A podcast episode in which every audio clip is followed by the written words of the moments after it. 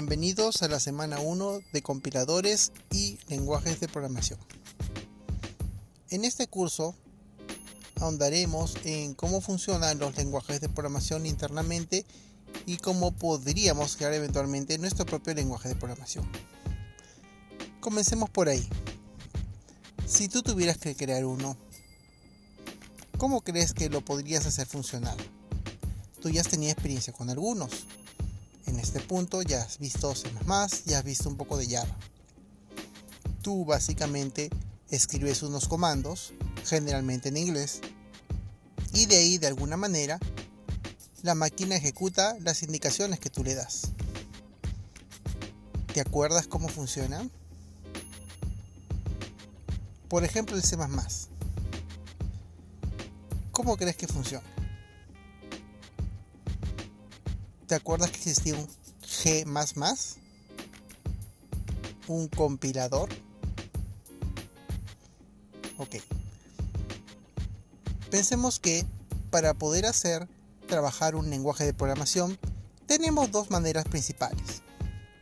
La primera es tener un compilador y la segunda es tener un traductor.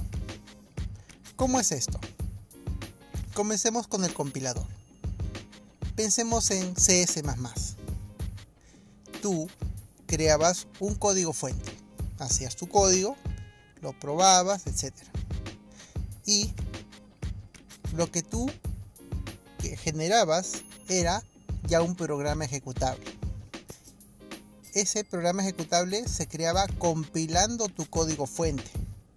Es decir, comenzabas con un programa .cpp y terminabas con uno .exe por decir, que era ejecutable por el sistema operativo, hecho en lenguaje máquina.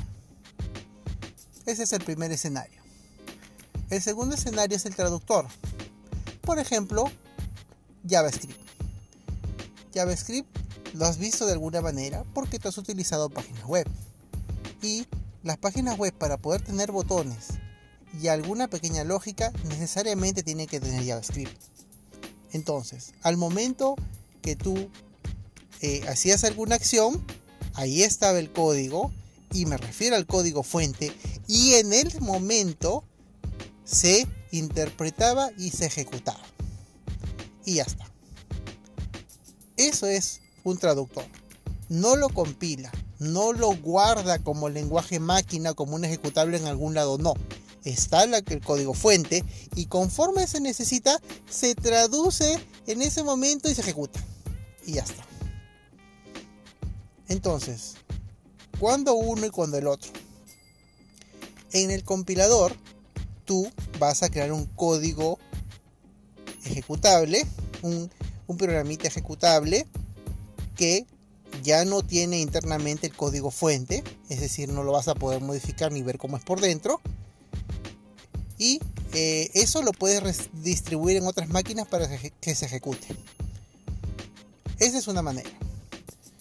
La otra, en el traductor, tú creas el código fuente y tú lo que distribuyes es el código fuente.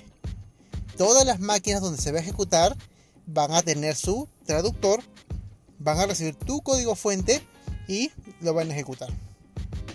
Entonces, aquí vienen los problemas y las bondades. Si tú no quieres que la otra persona, quien ejecuta tu código, vea el código fuente, debería ser un compilado, porque así no se lo distribuyes. Lo, el otro punto beneficioso del compilado es que como está en lenguaje máquina, son mucho más rápidos. Por otro lado, ¿cuál sería entonces el beneficio de tener un traductor? Que ya que tienes el código fuente, tú podrías auditar los errores, podrías sugerir las mejoras y podría ir mejorando el código fuente. Entonces, finalmente tenemos dos alternativas que podemos elegir para un lenguaje de programación. Aunque ya para cerrar este podcast, existe una tercera. ¿Qué tal si nos quedamos en la mitad? Y en este caso podría ser como el Java. Es decir, de tu código fuente creas un código intermedio más sencillo y ese está listo para que cuando se necesite se ejecute en el momento.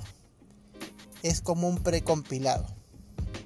Y repito, es como trabaja Java. Entonces, de las dos maneras vemos que tenemos ahora una tercera. Y el resto lo veremos en clase.